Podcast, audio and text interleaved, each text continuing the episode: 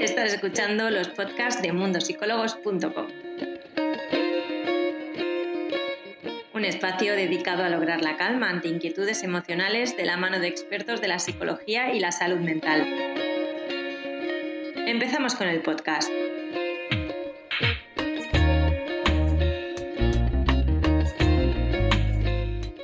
Bienvenidos a todos, yo soy Irene Muñoz, la Community Manager de Mundo Psicólogos España.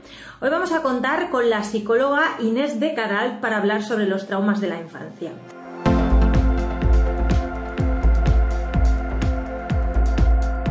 Hola. Hola Irene, ¿qué tal? Bienvenida. Bueno, primer directo, si no me equivoco, ¿verdad? ¿El qué? Perdóname. Primer directo, ¿verdad? Primer directo y soy fatal con estos aparatitos, así que gracias por tu ayuda. no te preocupes porque ya verás como todo va muy bien. Bueno, hoy vamos a hablar eh, sobre un tema que es bastante importante y es que muchas personas que nos siguen al perfil de Mundo Psicólogos constantemente nos preguntan sobre ello y son los traumas de la infancia. Así que empiezo preguntándote qué entendemos como un trauma. A ver, eh, según la Asociación Americana de Psicología, un trauma es una respuesta emocional a un evento terrible, así lo define, ¿vale? Pero a mí me gustaría distinguir dos cosas. Por un lado, que tendemos a identificar un trauma con sucesos como muy terroríficos, como pueden ser desastres naturales, guerras, accidentes, eh, abusos físicos, atracos, e-, este tipo de cosas, ¿no? Pero Em, en función de nuestro momento vital, de las defensas que tengamos en ese momento, hay multitud de cosas que en un momento determinado nos pueden sobrepasar emocionalmente y también pueden resultar un trauma. O sea, no solo son aquellos desastres naturales, sino eh, muchas veces mm, pequeñas cosas que nos pasan, pero que en un momento determinado pues, no somos capaces de eh, resolverlas. Em, me gustaría decir que trauma mm, viene del griego y significa herida. ¿eh? Es una ruptura que tenemos por dentro. Y el trauma, o más, más específicamente el trastorno de estrés postraumático, es un trastorno de la memoria. Es nuestra memoria que se desencaja. Eh, nosotros, los eventos, lo que nos pasa día a día, lo archivamos en nuestra memoria en forma de sensaciones, de imágenes, de oídos, de, perdón, de, sonidos, de olores, de formas, eh, también de emociones que asociamos o incluso pues de creencias o juicios de, valor que, asociamos a ese evento, a esa vivencia. Tenemos un sistema de procesamiento de la información que lo archiva correctamente y eso es la base de la salud mental. Imagínate me encanta esta metáfora. Imagínate una gran biblioteca en la cual eh, pues están archivados un montón de libros y cada uno de ellos tiene una ficha de tal manera que podemos acceder al mismo libro pues por el autor, por el año de la edición, por la editorial, por el tema, por, por un montón de ítems. ¿vale? Cuando procesamos correctamente la información, los sucesos que nos han ocurrido están así bien archivados. Pero ¿qué ocurre? Ante un evento muy traumático o que nos supera, nuestra memoria mm, se desordena. Eh, eh, el miedo hace que se nos bloquee este sistema de procesamiento de la información. Eh, el miedo, como todas las emociones, es adaptativo, es decir, no, no está para fastidiarnos, está para protegernos. Y entonces, en este caso, bloquea este sistema de procesamiento de la información para que no podamos tomar decisiones, es este miedo que nos bloquea ante un evento que nos desborda. Pero ¿qué ocurre? Que todos estos ítems quedan desorganizados en nuestra biblioteca, de tal manera que no les podemos dar un sentido, no accedemos de forma eh, natural y sana a cada uno de estos elementos que se han quedado desorganizados en nuestra biblioteca. Generalmente un trauma se supera al cabo de, un tiempo en función de los recursos que tú tienes, pero desgraciadamente hay algunos, sobre todo los que vivimos en la infancia, que son los que cuando tenemos menos recursos, que permanecen a lo largo del tiempo y nos provocan síntomas eh, cuando ya somos más mayores. Y esto es el trastorno de estrés postraumático. No sé si he contestado toda tu pregunta o me he enrollado demasiado. Claro, comentabas, Inés, de que la mayoría de estos traumas que normalmente no nos sabemos gestionar porque estamos en nuestra infancia, son los que dejan huella, por decirlo de alguna manera, eh, nuestra vida y después en nuestra etapa adulta son los que tenemos que aprender a gestionar porque hemos visto que nos han afectado nuestra forma de relacionarnos, entre otras cosas. A mí me gustaría poner un ejemplo. ¿Una separación es un suceso traumático? Depende para quién. Eh, para un adulto, una separación lo puede, mm, puede ser un evento doloroso, pero es algo que es capaz de superar. Un niño lo puede vivir como el fin del mundo y entonces puede eh, desarrollar este trastorno de estrés postraumático con el tiempo. Para, para un, niño las figuras de apego son su vida. Y entonces cualquier mm, variación, cualquier abandono, cualquier rechazo lo puede vivir mm, de una forma muy, muy, muy estresante y muy, muy dolorosa. Claro, te hacía esta pregunta, Inés, porque muchas veces relacionamos el divorcio la separación como, como si fuera algo traumático y de hecho lo damos por hecho. Y muchas veces ah, que esto ya haya ocurrido en nuestra infancia, en nuestra infancia o en, otro momento no significa que para nosotros vaya a ser un trauma si lo hemos sabido gestionar. Pero sí que es cierto que hay, hay algunos hechos, como por ejemplo el divorcio para muchas personas, que suelen ser los traumas que más podemos eh, identificar a día de hoy. Entonces, a mí me gustaría saber en consulta cuáles son los traumas más habituales por los que la gente acude. Em, traumas, te refieres a traumas que hayan sucedido en la infancia. infancia, claro. Vale, la estrella es el moving, ¿vale? O el bullying que se realiza en el, en el colegio. Ahí, desde luego, hay abandonos, hay rechazos, hay humillaciones, muchas veces están relacionados. Yo siempre digo que parece que las madres seamos las culpables de todo. ¿eh? Yo soy madre y entonces tiendo a defender a las madres pero eh, realmente em, muchas veces es la relación con la madre la que provoca luego problemas relacionales en los adultos o, un montón de cosas, ¿no? Pero em, con lo que más me encuentro yo generalmente es eh, o problemas familiares o problemas en el colegio pues por, por bullying, ¿eh? por bullying, por humillaciones, por desprecios, por abandonos, por rechazos. Todo esto es lo que provoca luego en la edad adulta pues un sinfín de síntomas. Vale, entonces, vayamos por parte, Inés. Vale. Ah, que la mayoría de, veces que se suele decir que se culpa a alguien, por decirlo de alguna, de alguna manera, es a la madre. ¿Por qué se culpa a la madre y no se culpa al padre? Porque, claro, muchas veces la gente habla, bueno, es que las madres poco sanas, las madres tóxicas, que este concepto ya se ha extendido demasiado, pero ¿por qué de los padres poco sanos? ¿Por qué siempre la culpa es para la madre? Bueno, siempre no, hay de todo. ¿eh? Y yo creo que gracias a Dios esto ya se ha normalizado un poco y se ha equilibrado un poquito, pero tradicionalmente es la madre la que se ocupa de los niños, es la figura de referencia más, más cercana y por tanto, dentro de, la, dependencia emocional, pues tendemos a responsabilizar a las madres de nuestras culpas, tanto por exceso como por defecto, porque hay veces que es por exceso de cuidados, por exceso de protección que se generan miedos en, la edad adulta y a veces pues por abandono, por, por desidia, por lo que sea, ¿no? O por maltrato, obviamente. Claro. Pero bueno, esto está cambiando ahora, ¿eh? También, también nos encontramos eh, con casos que, se culpa al padre.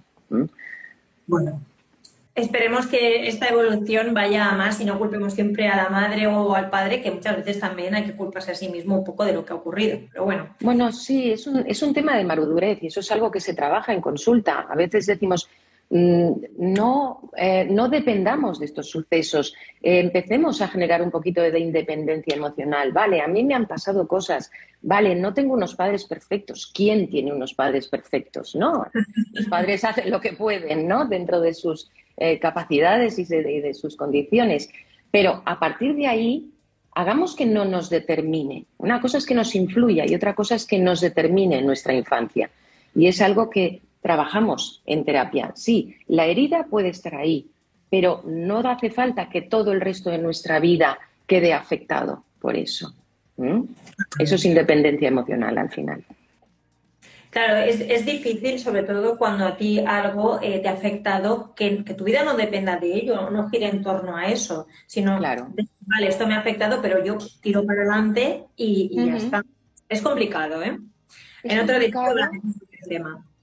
Sí, es, complicado porque muchas veces eh, la persona adulta que acude a consulta no sabe que los problemas con los que se está encontrando son debidos a un trauma, no los identifica. Y, este es el problema. A lo mejor acuden a consulta pues porque tienen eh, problemas relacionales, porque tienen problemas de pareja, porque tienen problemas de dependencia emocional, porque tienen creencias disfuncionales sobre ellos, sobre el mundo, mm, del tipo, pues eh, nadie me quiere o, la gente es mala o los hombres son malos. Y entonces a veces lo que quieren es trabajar ese presente, mejorar sus condiciones pero sin darse cuenta de que todas estas creencias se han creado cuando eran niños, cuando su sistema de creencias estaba absolutamente inmaduro y entonces las creencias quedan muy fijadas, se hacen reales. Claro. En el caso del bullying, que antes lo comentábamos también, Inés, normalmente a qué edades eh, suele, suele ocurrir más? Yo, yo diría que entre los 7 y los 12 años, ¿vale? Por poner una edad, ¿eh? es con los casos que más me encuentro. Es, eh, digamos, sobre todo los 12 años, que es el inicio de la adolescencia o es la preadolescencia, y es cuando más los niños necesitan un grupo de referencia, cuando más necesitan identificarse con, con sus iguales. Entonces, un rechazo o un aislamiento en, este ámbito es muy duro para ellos. Yo recuerdo un, caso de, una mujer que había tenido una vida muy, muy complicada, con violaciones incluidas, con eh, muchas separaciones, una, una historia muy dura, pero que me la explicaba como desde una distancia emocional, como si no lo hubiera pasado a ella. Y después de muchas sesiones, cuando llegamos a la infancia y me habló de una época en la cual se había sentido sola, en la cual sus compañeros se reían de ella o no contaban con ella, ahí se desmoronó. Y ella no era consciente en absoluto de que, de que todo su malestar provenía de eso de la infancia, que quizá objetivamente no era tan importante como lo que le pasó posteriormente. Pero, sin embargo, la huella que había dejado en ella estaba todavía abierta. Ostras, es, curioso porque hay veces que piensas que hay cosas que te han sucedido que podrían ser incluso más fuertes, pero que te afectan de, una manera completamente distinta. Sí, por eso decía al principio, ¿no? Que un trauma es algo absolutamente subjetivo. Eh, no, no depende de lo grande que sea el evento, sino más bien de los recursos que tienes tú en ese momento. Y el niño hay que pensar que su cerebro se está desarrollando. De hecho, el cerebro de un niño no está totalmente desarrollado hasta los 25 años. con lo cual, pues claro, en cualquier momento de la niñez o de, la adolescencia, pues no tiene todos los recursos como para archivar la información de forma sana, como comentábamos antes de, la biblioteca. Claro. Claro, hablando de recursos, Inés, hemos hablado de un momento de bullying, hemos hablado del abandono, del rechazo, Hemos hablado de muchísimos traumas que a día de hoy quizás son los más generales que os podéis encontrar en consulta. Pero ¿qué pasa eh, cuando estos traumas no se detectan, cuando son pequeños, no se gestionan? ¿Cómo pueden afectar nuestra adultez? Uy, pues eh, de muchas maneras, de muchas maneras. A ver, lo ideal, desde luego, es detectarlo en la infancia. Y, normalmente nos encontramos pues con con problemas de, escolares, ¿vale? Es, la primera señal de alarma cuando un niño empieza a sacar malas notas o cuando tiene problemas em, relacionales, ¿vale? Pero cuando todo eso se pasa por alto y llegamos a la adultez, nos podemos encontrar con muchos síntomas.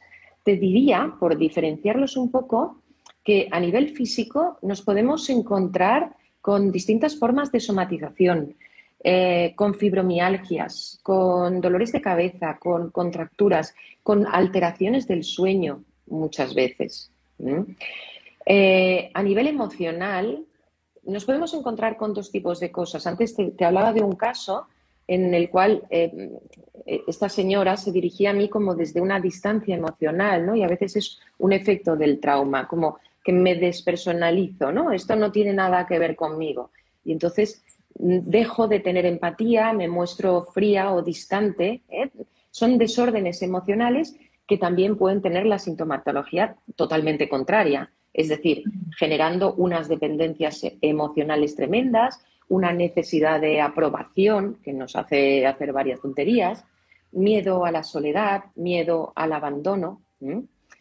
Y a nivel cognitivo, como te he comentado antes también, em, en la infancia, como no tenemos el cerebro totalmente desarrollado, lo que dicen, sobre todo nuestras figuras de referencia o nuestras figuras de, apego, es cierto por definición. Entonces, si sufrimos un desprecio o una humillación o, se nos ningunea de alguna manera, podemos desarrollar creencias del tipo no soy suficiente, no soy capaz, eh, nadie me quiere, y actuar en consecuencia de estas creencias. Y es difícil a veces detectar cuáles son estas creencias nucleares y trabajarlas, porque están realmente muy, muy enraizadas en el cerebro de la persona. Y como consecuencia de, todos, de todo esto, pues eh, a veces nos encontramos con problemas de anorexia o de anorexia nerviosa o de bulimia, que está siempre muy relacionado con problemas de apego. Últimamente me estoy encontrando mucho con adicciones, con abuso de sustancias, con eh, abuso del, juego, compras compulsivas, eh, sobre todo mucha drogadicción. También podemos encontrar problemas de pareja, problemas sexuales, anorgasmia, eh, eyaculación precoz, problemas también que aparecen y, por supuesto, la ansiedad, el estrés o, la depresión son a veces como la punta del iceberg, ¿no? Son los motivos de, que vengan a consulta y luego van apareciendo el resto de cosas. Claro, realmente por todo lo que cuentas, es difícil si nosotros no tenemos una certeza de que algo ha sido traumático para nosotros, poder decir quizás en nuestra, en nuestra etapa adulta de que, de que nos está pasando algo y es por un trauma que tenemos, ¿no? Porque al final puede ser una cosa muy pequeñita lo que nos haya afectado y nos haya generado un trauma, pero pensar que, que realmente no es tan importante como para afectarnos de tal manera. Entonces, ¿cómo podemos ser nosotros más conscientes de que eso que, nos ha ocurrido podría ser un tema que nos está afectando a día de hoy? Bueno, yo creo que uno solo es muy difícil que se dé cuenta de, mm, de lo, que, lo que está viviendo o los problemas que le están sucediendo eh, vienen determinados por un trauma de la infancia. Entonces, em, yo creo que lo mejor es que busque ayuda terapéutica. ¿eh? Y entonces, bueno, hay mucha metodología y muchas técnicas que empleamos actualmente eh, que son muy útiles. Y me gustaría decir que el estrés postraumático se cura con las técnicas adecuadas, con el acompañamiento adecuado, con la presencia del terapeuta, con la aceptación incondicional. Em, y aparte de todas unas técnicas modernas ¿no? de las que podemos hablar, pero que se cura, que se puede superar, que al final la idea no es olvidarnos del trauma, porque el trauma no lo olvidaremos nunca, pero que esa herida que se ha abierto y, que permanece abierta durante tanto tiempo, la podemos acabar convirtiendo en una cicatriz. No olvidarla, pero que ya no nos cause dolor y que sobre todo no nos afecte pues, pues a la hora de vivir nuestra vida eh, sanamente y felizmente. Claro, pues es lo más importante al final. ¿Cómo trabajáis estos traumas en terapia? Em, a ver, la, desde luego me gustaría decir que la, medicación sola no cura, ¿eh? que hay veces que decimos, venga, pastillita para la depresión, pastillita para la ansiedad, eso no cura, ¿eh? eso nos, abre una ventana para poder trabajar en terapia. La terapia que tradicionalmente siempre funciona es la, terapia cognitiva conductual, en la cual pues trabajamos pues tanto las conductas disfuncionales como todas aquellas creencias o aquellos pensamientos que nos están impidiendo eh, disfrutar de la vida, ¿no? Pero eh, también podemos trabajar técnicas de las que se llaman de cuarta generación, eh, como el mindfulness, el brain spotting o yo te hablaría del MDR, que es el que utilizo, el, que utilizo yo, que MDR significa desensibilización y reprocesamiento a través de los movimientos oculares, que suena tremendo, pero es cero invasivo. La técnica eh, consigue en, consiste en estimular bilateralmente los dos hemisferios cerebrales alternativamente y se puede hacer tanto a través del movimiento de los ojos, eh, siguiendo con la mano, el paciente sigue con la mano, con los ojos el movimiento de la mano del terapeuta, también se puede hacer a través del tapping, que son golpecitos que se dan en las manos, o a través de estímulos auditivos también, primero un lado, luego el otro. Y lo que hace es... ¿Hipnosis, más o menos? ¿El qué, perdona? ¿Sería como una especie de hipnosis? No, eh, no. durante el MDR el paciente es absolutamente consciente, está absolutamente despierto. ¿Eh? No, no, no es, vamos a trabajar el inconsciente, pero de, una forma consciente. O sea, lo que vamos a hacer es activar ese sistema natural que tenemos eh, de procesamiento de la información, recuperando aquellos sucesos que en un momento determinado quedaron desorganizados en nuestro cerebro trayéndolos al futuro y otorgándoles otros recursos como para que puedan quedar archivados de forma funcional, dándoles un significado, eh, dándoles un sentido y que queden integrados en nuestra vida. Este es un poco el, objetivo del MDR. Y tengo que decir que funciona, que funciona muy, muy, muy bien. No es nada agresivo, no deja secuelas, el paciente es absolutamente consciente y, bueno, y esto es una técnica que está incluida dentro de toda la terapia cognitiva conductual, en la cual pues vamos haciendo toda la historia del paciente y, se trabajan pues todas las emociones que van asociadas a, estos eventos traumáticos, lógicamente. ¿Mm? Interesante. Bueno, es una, es una forma de reprocesar todos estos traumas que Exacto, exactamente de colocarlos de una manera sana en las redes neuronales, ¿eh? porque habían quedado desordenados. Hay veces que nos encontramos pues que un olor nos activa, por ejemplo, ¿no? El otro día me decía una paciente, yo es que huelo a sopa y me entra un mal rollo. No es que me estuviera hablando de, de, un trauma, ¿no? Pero el olor a sopa la llevaba pues a una época del colegio en el que quizá pues no fue tan feliz, ¿no? Son este tipo de, ítems, de sensaciones que nos quedan como desorganizadas dentro de nuestras redes. Y hay que volverlas a colocar en su sitio. Es curioso porque al final las pequeñas cosas que, consideramos que incluso podrían ser positivas a, otra persona le, afectan negativamente, ¿no? Entonces cada persona es distinta. Sí, sí, sí, sí. Vemos a veces fobias. Ay, perdona, perdona, perdona. No, tenemos a veces que nos quedan para contestar algunas dudas del sí, Sí. sí, sí, claro, claro. Mira, por un lado, esta pregunta me parece interesante porque sí que es verdad que antes comentábamos que hay personas que no saben si tienen un trauma o, si, o si no lo tienen. Entonces nos dice, ¿cómo saber si algo es un recuerdo real o es inventado? En este caso está hablando de un abuso claro, no sabe si, si esto ha ocurrido y podría generarle un trauma o, realmente no ha ocurrido. Y lo ha podido tapar incluso. Bueno, eh, enorme pregunta, enorme pregunta, ¿vale?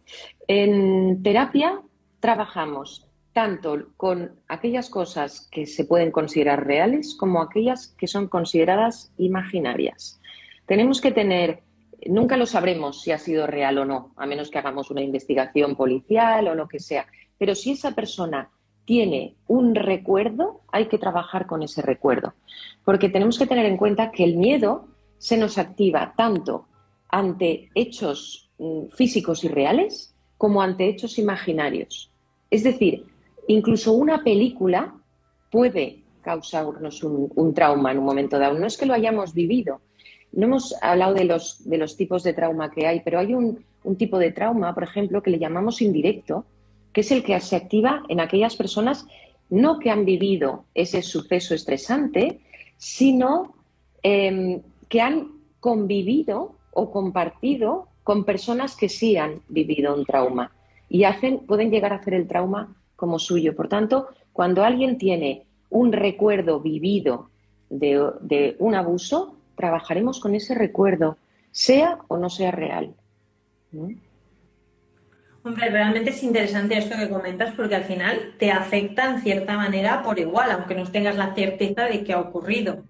Exacto, exacto. ¿eh? Es una gran pregunta, ¿eh? la verdad es que es una gran pregunta porque siempre nos preguntamos, ¿esto ha pasado realmente o no? Porque, claro, hay historias que dices, madre mía, ¿no? Mm. Mm, ¿Esto es real o es inventado? Es igual. Eh, si en su cabeza es real, lo vamos a trabajar como real. ¿Mm? Claro. Por otro lado, nos dicen, ¿es posible olvidar durante años un evento traumático que viviste de niña y recordarlo años más tarde? Sí, por supuesto. De hecho, es lo que suele pasar. Esta desconexión cerebral que se suele hacer eh, realmente es una protección para nosotros. Cuando el evento es tan terrible y no podemos soportarlo, el cerebro lo, lo esconde, lo archiva, lo olvida para protegernos precisamente. Y luego, a lo mejor, pues eh, a través de un suceso similar o, como decíamos antes, de un olor, de una figura, de, un sitio concreto, se nos puede despertar ese recuerdo. Y entonces es cuando nos hacemos conscientes de que algo no está funcionando. Claro, es, es complicado todo esto porque al final eh, todo nos, o sea, nuestra vida depende de, cómo gestionamos las cosas. Sí, y, hay personas que tienen más recursos, personas que tienen menos recursos. Aquí entra en juego la resiliencia, pero eh, sobre todo eh, es la maduración del cerebro. Por eso es, tan importante los traumas en la infancia y darles su importancia y, y no ningunearlos en ningún caso, porque a lo mejor cosas que para nosotros no tienen importancia, en, una persona con menos recursos emocionales puede ser dramático. Yo siempre, siempre digo en, terapia que tiene el mismo derecho a, la aceptación y a la escucha y a la empatía eh, pues una persona que viene pues mm, con una cosita pequeña, ¿no? Pues una niña jovencita que lo ha dejado con el novio, con el cual llevaba dos semanas y, está desolada y desesperada, que a lo mejor un evento grandísimo que nos ocurre en la madurez, pues, pues como es un divorcio o la muerte de una persona cercana, ¿no? Porque el dolor es algo subjetivo y hay que respetarlo porque cada uno lo vive a su manera.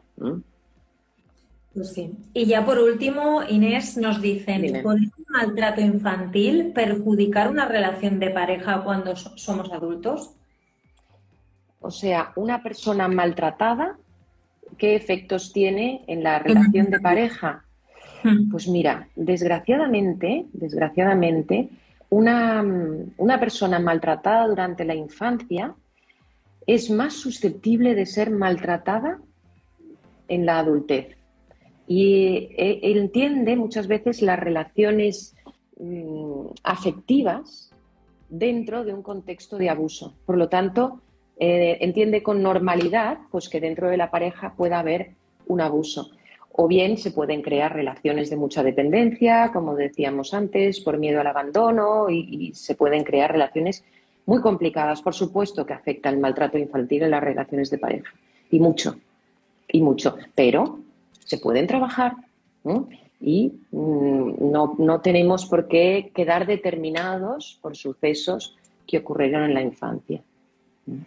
Claro, es, un tema además muy gordo que, entiendo que es necesario acudir a terapia para poder aprender a gestionarlo y sobre todo detectar em, nuevos tipos de maltrato que podrían ocurrirte de, mayor. Exacto, y prevenirlos en la medida de la posible. Pues pues Inés, te doy las gracias por, haber participado en el directo, por, por, habernos dado tantas herramientas y espero tenerte muy pronto por aquí. Pues muchísimas gracias, Irene, cuando quieras, a tu disposición. Estupendo, pues feliz tarde a todos y nos vemos mañana en otro directo más. Hasta luego.